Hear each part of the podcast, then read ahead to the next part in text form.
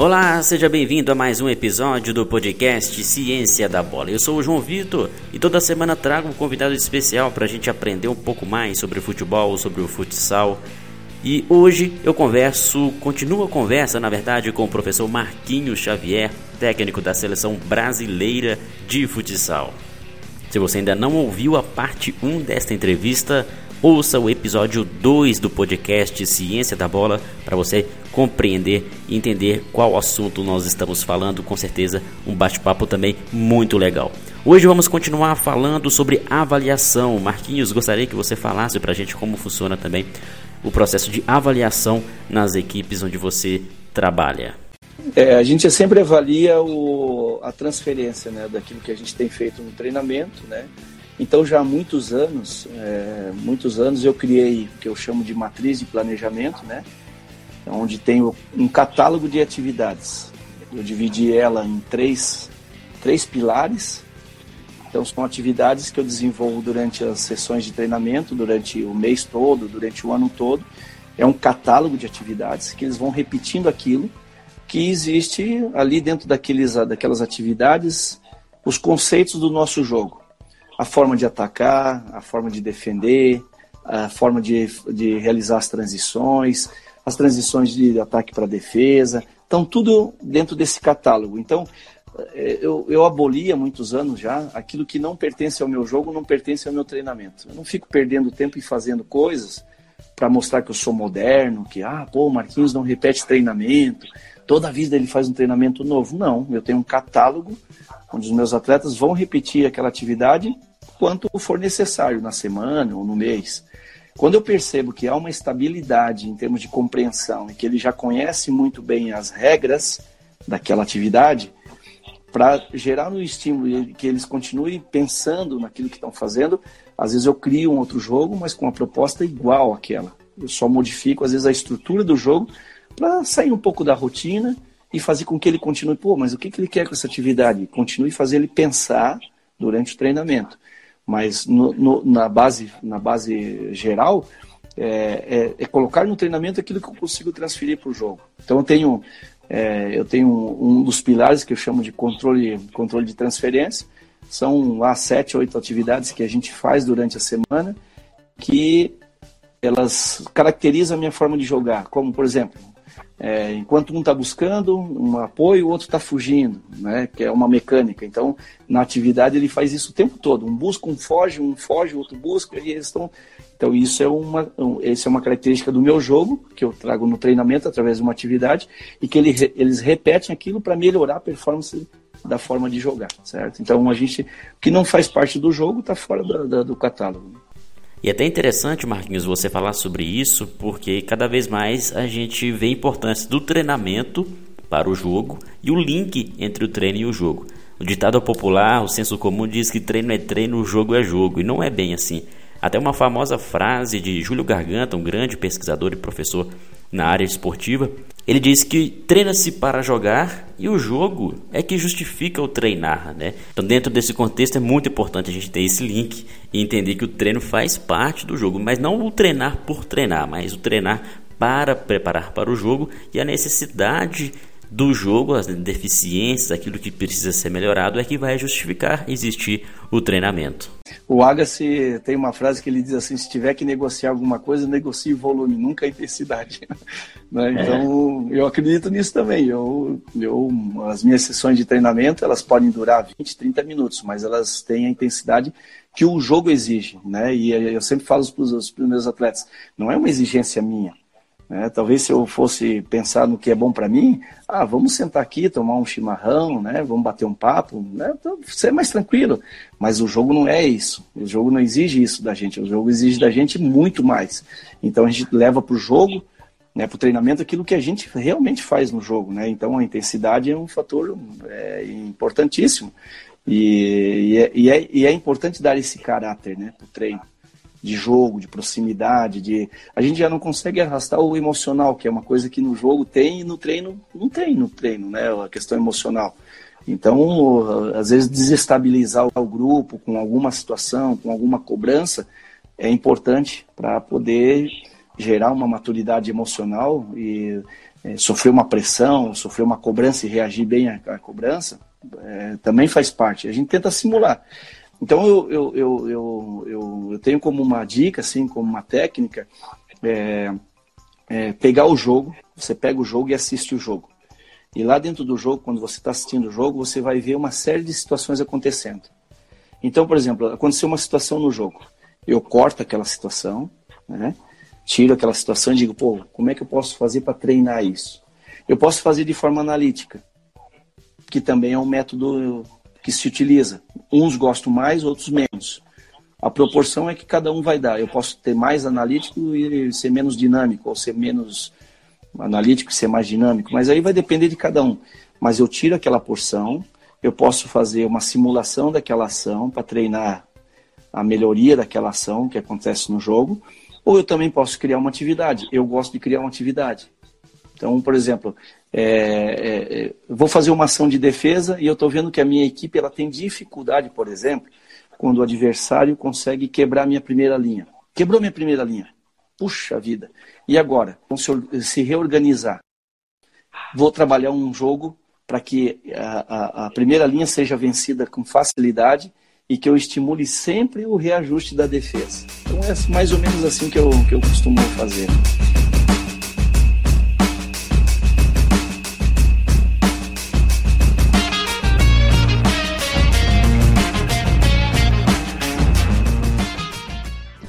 Marquinhos, vamos falar agora sobre o processo de formação de atletas. A gente sabe que o futsal é um grande formador de atletas para o futebol de campo, porém muitas pessoas têm dificuldade de quando essa transição deve acontecer e se essa transição ela pode ocasionar algum prejuízo para o atleta. E, e por que eu digo isso?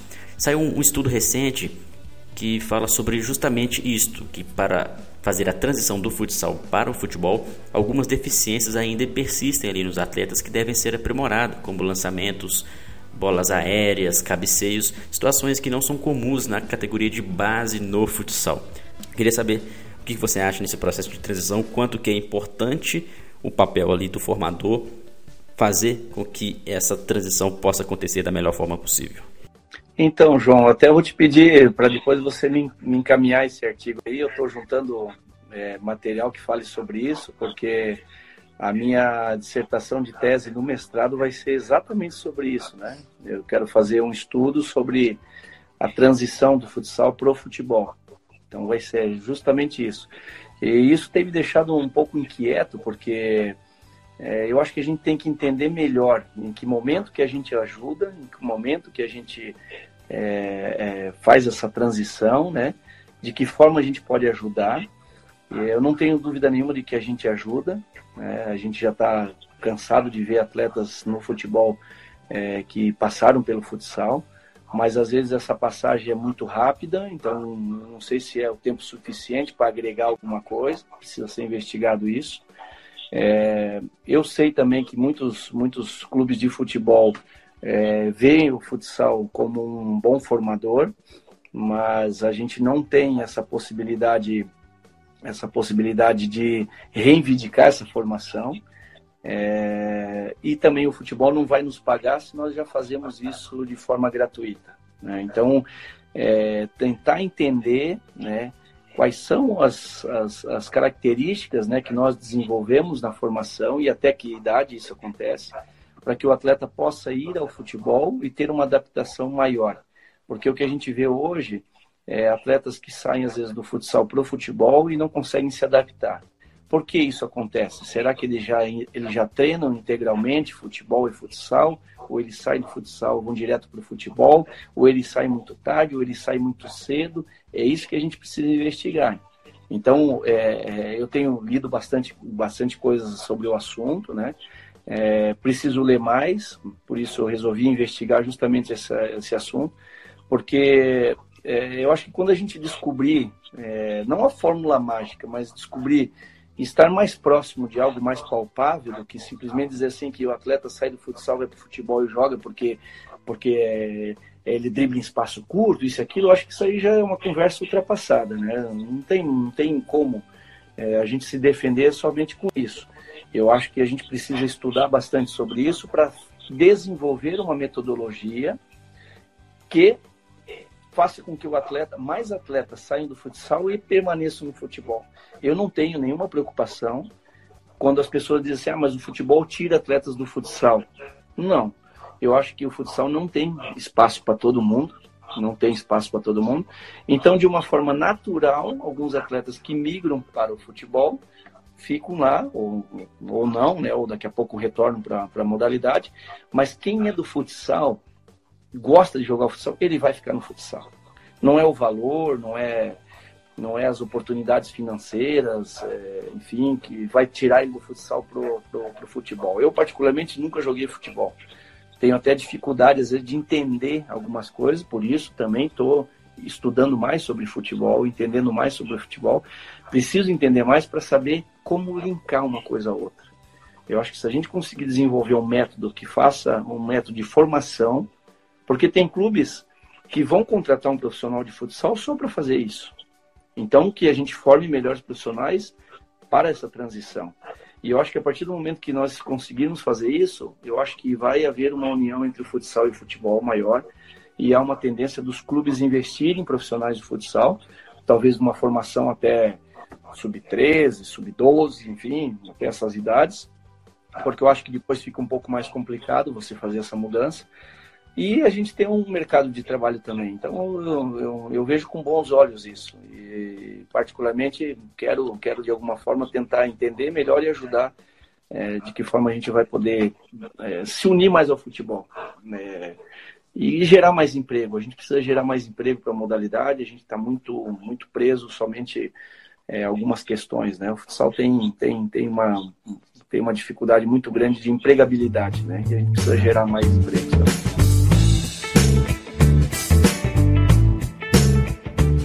Marquinhos, a gente sabe da importância do futsal, inclusive para o futebol. Muitos praticantes no Brasil, mas o futebol, na maioria das vezes, recebe o crédito, o prestígio e até investimento para o desenvolvimento da modalidade. O futsal fica aquém em muitos momentos, né? Você acha que ainda há uma desvalorização do, do futsal em nosso país? Só acho que nós temos um produto que vale mais do que se paga, né? Eu acho isso. Eu acho que a gente tem que cuidar quando a gente negocia a, a, nossa marca, né? É, para não entregar de qualquer jeito. O futsal ele tem um valor agregado. Você estava falando aí sobre o número de praticantes, né? Nós temos mais de 12 milhões de praticantes e a gente tem mais de 300 mil jogos praticados em todo o território nacional. Então nós temos números expressivos aí a nossa é, nossa confederação é a terceira maior confederação em número de inscritos. Né? Então a gente tem números expressivos que fazem com que a modalidade seja extremamente rentável. Né? É um jogo apaixonante, você tem que estar toda hora é, ligado na TV, você não pode se descuidar muito, porque realmente é, a dinâmica do jogo pode mudar a qualquer instante, mas isso precisa ser mais valorizado. Eu acho que a gente precisa vender melhor o nosso produto e exigir que a gente receba aquilo que realmente a gente merece. Do contrário, é, eu acho que a gente deve partir para outras alternativas, alternativas que possam fazer com que o jogo chegue na casa das pessoas ou onde elas quiserem, porque hoje não precisa mais você estar em casa para assistir jogo, né? Basta você ter um smartphone, uma rede Wi-Fi ou um, uma conexão com internet boa você pode assistir de onde você quiser. Então, que a gente possa partir por outras alternativas, porque quanto mais a gente difundir o jogo, melhor. É, às vezes me espanta um pouco, porque você vai em alguns lugares e as pessoas falam, ah, eu não acompanho futsal. Puxa vida, nós temos toda semana três, quatro jogos transmitidos né, pela TV, mesmo sendo um canal fechado, né, que é uma dificuldade, porque nem todo mundo tem mas hoje a, a, própria Liga Nacional transmite aí por streaming, né? E isso faz com que muitas pessoas alcancem. E ainda tem gente que desconhece o jogo, né? Chama de futebol de salão, pergunta se a regra ainda é com a bola pesada, se pode fazer gol dentro da área. Pô, nós estamos em 2019, né? Então nós, nós já poderíamos ter uma massificação maior, porque é uma modalidade extremamente apaixonante. Marquinhos, é importante a gente saber o quanto que o conhecimento pode contribuir para o futsal. mas até que ponto as instituições de ensino, como universidades e faculdades, estão alinhadas com alguns clubes de futebol e de futsal? Há alguma parceria nesse sentido, onde pesquisas podem ser realizadas e os clubes também possam desfrutar de, de parcerias relacionadas ao meio acadêmico? É, não, acho que, vamos, dizer assim, se nós tivermos aqui, talvez Tubarão, porque tem uma universidade que foi detentora da franquia da Liga durante muito tempo, né? É, não me vem na cabeça nenhuma outra equipe, me desculpe né, se eu estiver enganado, mas é, eu não acredito. Parcerias, elas não, elas não existem como deveriam ser, que eu penso que deveriam ser, né? Principalmente as cidades onde, onde existe a, onde existe universidade, porque não são todas, né? Por exemplo, Carlos Barbosa não tem uma universidade, né? É, a gente vai ter aí alguns cursos, né? né na área de administração fornecida apenas através de, de, de, de faculdades, né? Próximas, enfim. Mas as universidades elas elas deveriam também ter esse espaço dentro da Liga Nacional. Eu penso que é, tem, teria que ser um trabalho em conjunto, né? É, a universidade dizer o que, o que é importante coletar também. Né? Lá, de repente, é, um grupo de, de estudiosos pode dizer, ah, é importante coletar esse e esse dado. Em resumo, né, eu acho que a minha, uma das grandes, é que ele falou, a Unip no Corinthians, né? É, a Unip tem uma parceria com o Corinthians, mas eu não sei se essa parceria é só relativa a bolsas de estudo, né? A gente está falando de parcerias que realmente a universidade esteja junto no projeto, produzindo, Sim. né? Produzindo é, estudo. Então, é, a Unip me veio na cabeça, mas eu nem falei da Unip em função de que eu acho que são só bolsas de estudo para, para, para os atletas. E em contrapartida, o patrocínio, a visibilidade do patrocínio, né? Os atletas poderem também disputar, de repente, competições pela universidade. Mas eu, eu, eu acredito que a pergunta anterior era sobre parceria mesmo, né, de trabalho, de, de, de, pesquisa. Então, isso eu desconheço que exista. E um dos grandes motivos pelo qual eu estou indo para dentro da universidade é porque eu quero entender o que, que, é importante a gente coletar, o que, que é importante a gente fazer. Então, é, estou muito motivado a esse novo ciclo, né? É, de poder voltar a estudar, de, de, de, de, me qualificar e tentar, de repente, descobrir algumas coisas que sejam legais a gente, a gente trazer, tirar, do, tirar da prática ali e levar para a teoria.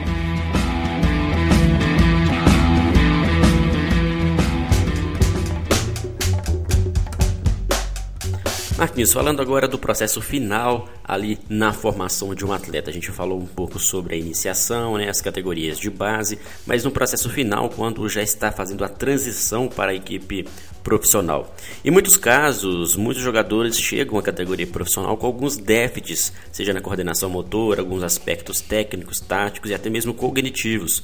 Como que você avalia essa situação, se você já trabalhou com situações similares a essa?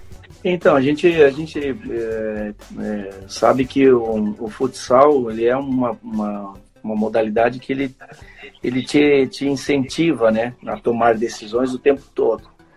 É, mas, é, de novo, vamos voltar na, na questão anterior, né? É, que quando você também toma decisões erradas, você acaba armazenando um protocolo de decisões erradas. E eu acho que esse protocolo de decisões erradas é que faz com que você erre lá na frente, né? A gente acaba tomando decisões erradas, né? Decisões que é, vão, vão te prejudicar lá na frente. Então, eu acho que um treinamento para a categoria de formação, ele reúne isso, né? Ele reúne é, tomada de decisão, resolução de problema, diversão, porque precisa ser uma coisa agradável para a criança também fazer, e as crianças experimentar, né? Experimentar é, situações com a bola, sem a bola, é, em vantagem numérica, em igualdade numérica. Eu acho que é, quanto mais a gente incentivar, pelo menos até os 12 anos, penso eu, né? Estou dando assim um parâmetro também que não é uma pesquisa, mas é um parâmetro que até os 12 anos a gente incentive mais as crianças a, a jogarem com vantagem numérica. Ah, mas aí a outra está treinando sem em desvantagem. Mas isso não é um problema, porque você vai fazendo um revezamento você, você treinar a criança a tomar decisões, a atacar com, com melhor, melhor, melhor é, escolha, ela vai melhorar o teu poder cognitivo. né? ela vai aumentar a tua bagagem cognitiva. Então, a gente está sempre falando que a preocupação sempre é em construir algo positivo. E construir algo positivo está relacionado a atacar, atacar com mais tranquilidade. A defesa, penso eu, penso eu, que a defesa é um processo é, físico, intelectual, emocional, é, tático, né? Que isso você com o tempo vai introduzindo. Agora, a construção de um atleta mais inteligente passa pelo sistema de ataque, passa ela estar com a bola e saber o que fazer, passa ela estar sem a bola e saber o que fazer também sem a bola, né? Então, para isso, eu acho que é importante incentivar é, atividades com, com, com, não só com uma situação, mas com resolução de problema, com tomada de decisão, com diversão e com vantagens numéricas a favor dela. Né? Realmente o trabalho na categoria de base deve ser feito com uma metodologia que seja bem orientada ao desenvolvimento e sem reproduzir aquilo que já é feito no, no futsal profissional, né? Até queria ver com você, Marquinho, acho que é uma dúvida de muitos dos nossos ouvintes sobre sistemas de jogo. Até que ponto você colocar um sistema de jogo específico na categoria de base pode ser benéfico ou prejudicial para o desenvolvimento do atleta? Como exemplo, um, atletas que jogam apenas no 2-2, no 3-1, são sistemas estáticos criados pelos treinadores, onde até mesmo as posições já são pré-determinadas. Você acha que isso é, traz benefícios ou pode prejudicar o desenvolvimento do atleta? Então, eu, já observei várias, vários profissionais trabalhar dessa forma, né? É, particularmente tem alguns profissionais que fazem bem isso. Eles conseguem, é, mesmo que usando o sistema como a, vamos dizer, a peça principal, né? A, a, o molde principal, eles conseguem dar um caráter assim bacana, conseguem desenvolver atividade. No geral, eu penso como você também, eu também concordo com o que você está falando. Eu acho que mais importante às vezes do que introduzir ela a um sistema, né, 3.1, 4.0, que são figuras, é, figuras assim, é, um pouco pesadas na formação, eu prefiro ensinar a modelação das estruturas. Veja que hoje eu tenho, por exemplo, assim, eh, costumo eh, eh, receber atletas, às vezes com 26, 27, 28 anos, e você vai perceber que esses atletas não conhecem o terreno de jogo. Tu fala assim, pô, mas com 26 anos, sim, com 26 anos, tem atletas que habitam muito pouco alguns espaços no jogo. Quer dizer, nós estamos numa quadra, vamos dizer assim, na minha realidade, 40 por 20. Então, nós estamos falando de 800 metros quadrados de quadra, certo? Tem atletas que pouquíssimas vezes habitam alguns espaços. Eles encurtam as linhas, eles não vão até o fundo, eles não conseguem, sabe, usar é, o posicionamento, eles não conseguem. Às vezes eles se posicionam de uma forma que eles ignoram alguns cantos, então eles criam muitos pontos cegos para analisar o jogo. Então, por exemplo, eu tenho a posse de bola, eu estou num ponto da quadra, eu tenho a posse de bola por uma orientação espacial, eu preciso ter a posse de bola e enxergar os meus outros três companheiros, que é com quem eu compartilho o jogo. Se eu tenho a posse de bola num espaço da quadra e eu não consigo enxergar três, eu enxergo apenas dois, dos dois pode ser que um esteja marcado, ou seja, eu tenho só um atleta para transferir a posse da bola. Isso é tomada de decisão? Eu não tenho escolha. É a única, né? Não é a única, né? Agora, quando eu consigo ampliar a minha visão periférica, quando eu consigo ter amplitude do que está acontecendo, eu enxergo três atletas, aí é a minha autonomia, aí eu decido decido sobre a minha ótica, sobre a minha visão, sobre a minha percepção, quem é o atleta que deve receber a minha posse de bola. Né? Eu trabalho aqui assim, o atleta com bola precisa ter três opções para passar. Então, os três atletas que estão na quadra sem a posse de bola precisam se movimentar em função de quem está com bola, oferecendo ajuda. Eu posso dizer assim, o João, estou aqui. Aí o João vai dizer, não, não. Marquinhos, eu prefiro passar para o Léo, que acabou de entrar ali.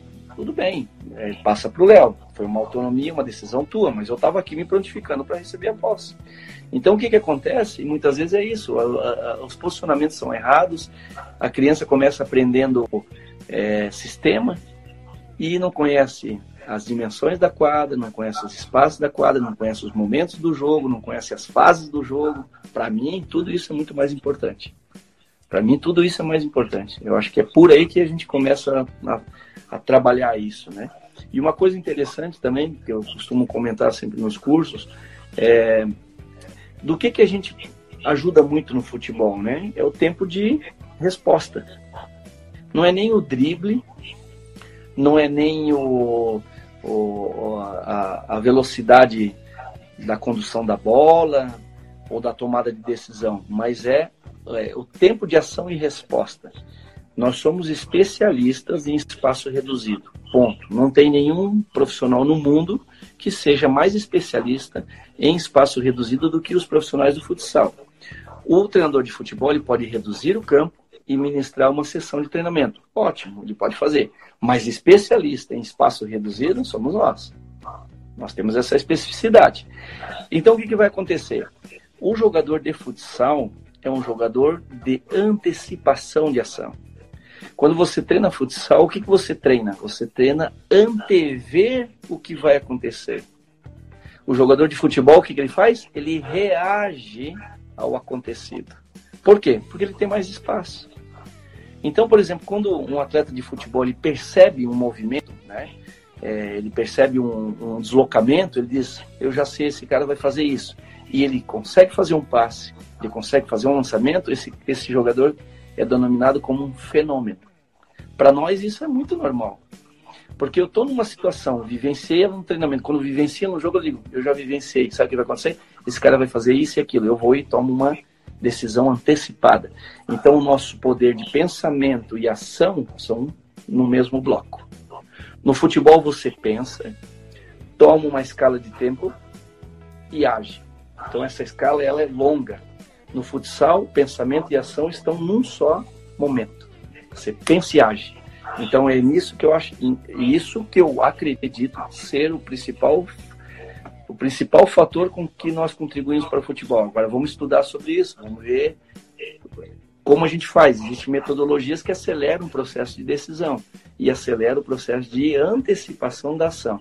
Eu acho que aí é que nós podemos encontrar uma solução bacana para essa transição ser mais eficiente e, e os profissionais de futsal que se especializarem nisso serem, serem valorizados.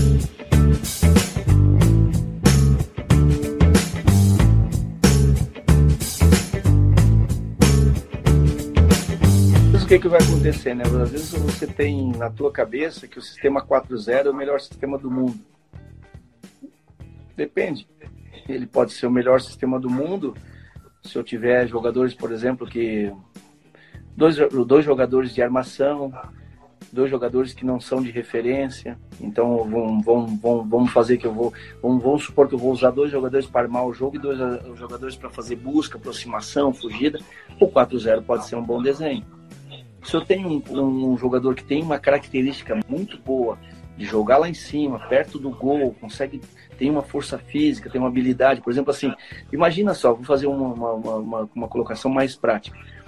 Imagina só você pegar o Ferrão, pivô do Barcelona, artilheiro, e dizer para ele, ah, vamos jogar 4-0, porque eu acho que o 4-0 é o melhor sistema do mundo.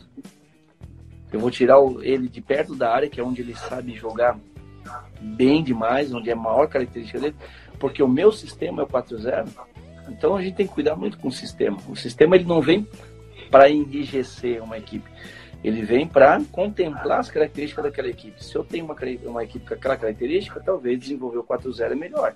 A gente sofreu uma influência, sabe da onde? A Espanha ganhou dois mundiais e eles fizeram um barulho danado com esses dois mundiais. Entendeu? Dois. Nós temos sete. Nós temos sete mundiais, eles têm dois. Eles fizeram um barulho danado com isso.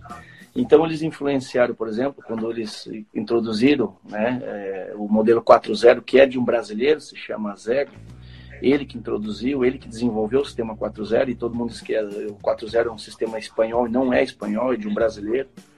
É, eles ganharam os mundiais, e aí o Brasil, o brasileiro, como gosta de copiar tudo que acontece lá fora, porque tudo que acontece lá fora é maravilhoso, né? Começa a influenciar essa cultura do 4.0, traz o 4.0, começa a fazer com que o 4.0 vire o sistema brasileiro. O que aconteceu? Sumiu os pivôs no Brasil. Nós passamos aí anos sem os famosos pivôs de referência. que sempre foi a nossa característica, o 3-1, né? Jogar em 3-1, com pivô forte, nossos pivô de seleção brasileira sempre foram fortíssimos. Nós tínhamos 5, 6 de altíssimo nível. Começou a sumir, por quê? Começa a trazer um desenho, implementa na base, não se forma mais a característica principal do Brasil, você foge da tua cultura e aí? Quer dizer, olha o prejuízo que isso gera numa formação inteira, às vezes. Às vezes você, você, você acaba falindo um lote inteiro de atletas por conta disso. Por não entender que aquilo foi feito para aquele modelo, porque eles não tinham, eles não produzem. A Espanha não produz pipoca. Você pode olhar os, as equipes do, do, do, do Espanhola, é, nessa função, a maioria são brasileiros. Pivô espanhol cravado, não tem, entendeu? Então, serve para eles esse sistema? Para eles serve, para nós é que não serve, entendeu? Então, não é que não sirva para nós, desculpa, retiro. Serve para, vai servir para algumas equipes, para algumas estruturas, para outras não. Então, por que enrijecer as crianças com o sistema? Elas têm que desfrutar de tudo. É, organiza elas, fazem elas elas se organizarem em quadra, conhecer a quadra, os espaços, né? Quando um amigo tem a bola, oferecer ajuda, não abandonar o amigo com a posse de bola, né? dar opção para os amigos, saber jogar sem a posse da bola, saber marcar né? o atleta que tem a bola, saber marcar os atletas que às vezes estão não tem a posse de bola, mas que uh, tem, tem um, um, conceito no handebol que chama-se dissuasão, né? Que é você antecipar a defesa, né? para aquele atleta não receber a bola, você está dissuadindo a defesa. Então, se antecipa aquilo, o atleta já não recebe. Então, essas coisas assim que são legais de ensinar. Tem muita coisa bacana para ensinar. Então, mais do que modelar a formação do atleta, é mais interessante a gente estimular esse desenvolvimento, diferentemente do profissional, onde a gente já tem um modelo de jogo e aí, é, como os atletas já têm o processo de formação aprimorado, já chegaram ao final do processo, é mais fácil de trabalhar. Isso, isso. E assim, tem três, tem três elementos importantíssimos, né? Que a gente tem, por exemplo, trabalhado muito é, na equipe adulta porque você percebe que eles chegam na equipe adulta desconhecendo uma série de fatores importantes. Então a gente tem trabalhado, inclusive, no adulto, com três elementos que são fundamentais. É a vantagem em prol do ataque, as igualdades numéricas e a vantagem em prol da defesa. Então, quem não viu, por exemplo, um atleta hoje, ele tem a posse de bola, tem um marcador direto dele. Isso, está com a marcação direta. E aí ele tem uma cobertura. Então essa vantagem em relação à bola é uma vantagem em prol da defesa. A defesa está dois contra um. Qual é a tomada de decisão desse atleta? Ele dribla. Dribla para cima da cobertura, a cobertura rouba a bola, transição. Então, não é que ele diz assim, ah, mas eu sou proibido de driblar, eu tenho habilidade, eu vou driblar. Não, tu não é proibido. Mas é recomendável que quando existe uma vantagem em prol da defesa e essa vantagem está equilibrada, que você faça mais um movimento que você gere uma vantagem numérica a favor do ataque e não o contrário. Porque um sistema de ataque ele sobrevive como? Se ele gerar desequilíbrio defensivo. Se o teu sistema de ataque ele não gera um desequilíbrio defensivo, ele não gera um conflito na defesa, ele não gera uma superioridade numérica, o teu sistema ele é, ele é, ele é, ele é inviável. Você está posicionado o tempo todo. Agora, por exemplo, eu tenho a bola, tenho você me marcando, não tem cobertura nenhuma. Que relação a gente está agora? Essa é uma relação de igualdade. Eu posso enfrentar você? Posso. Eu tenho habilidade individual. Enfrenta ele. Porque é uma situação de igualdade. Agora eu estou eu com a bola, tem você me marcando e um amigo meu, um companheiro da minha equipe, fez um movimento e apareceu. Eu tenho dois contra você. Eu tenho uma vantagem numérica. Então, é muito melhor eu efetivar essa vantagem numérica para ter uma, uma, uma, superioridade sobre você do que tentar um drible, do que tentar, de repente, um passe. Eu já gerei uma vantagem numérica. Então, esses três elementos são fundamentais serem compreendidos. Quando? Na formação.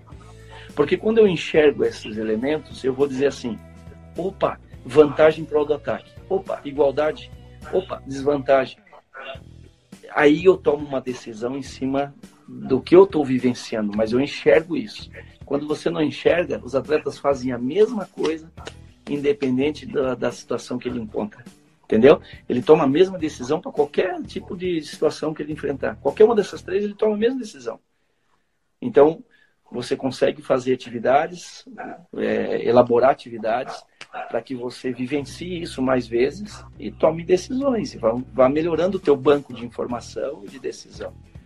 Então, para mim, é muito melhor do que sistema. Né? Eu, eu, particularmente, se trabalhasse na formação, incentivaria esse tipo de atividade, esses tipos de atividade. Né?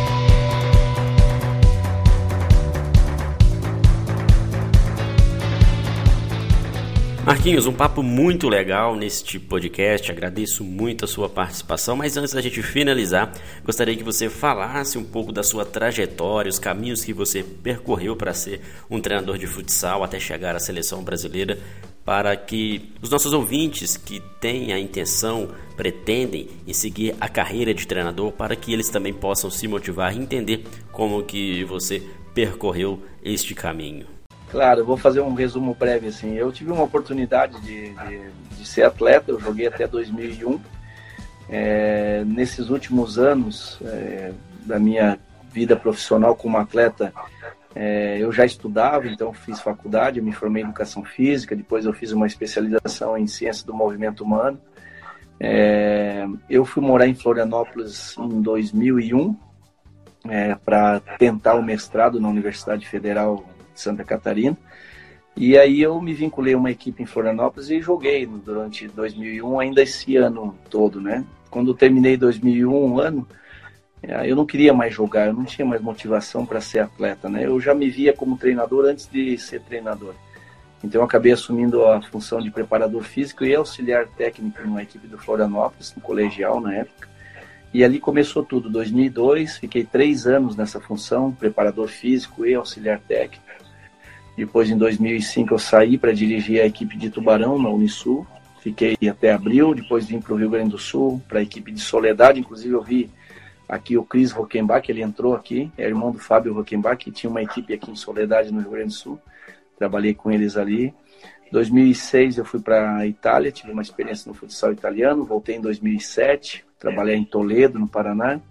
2008 trabalhei na John Deere em Horizontina. 2009 foi a minha primeira liga nacional em Marechal Rondon, onde eu fiquei cinco anos. Foi talvez uma das maiores referências do meu trabalho. Lá eu comecei a desenvolver essas metodologias que eu tenho até hoje, né? Comecei a implementar algumas coisas. Eu já pensava dessa forma, mas eu lá fui descobrindo alguns caminhos. Fiquei cinco anos e meio. Em 2014 eu vim para para a CBF em Carlos Barbosa e aí conquistei os principais títulos a nível nacional, internacional e em 2017 cheguei à seleção brasileira. Então, uma carreira precoce, né? Chegar à seleção, estou com 45 anos, cheguei à seleção aos 43 anos, né? Me considero jovem ainda. E por me considerar jovem, continuo estudando, continuo lendo muito, me aperfeiçoando, tentando entender melhor como tudo isso funciona.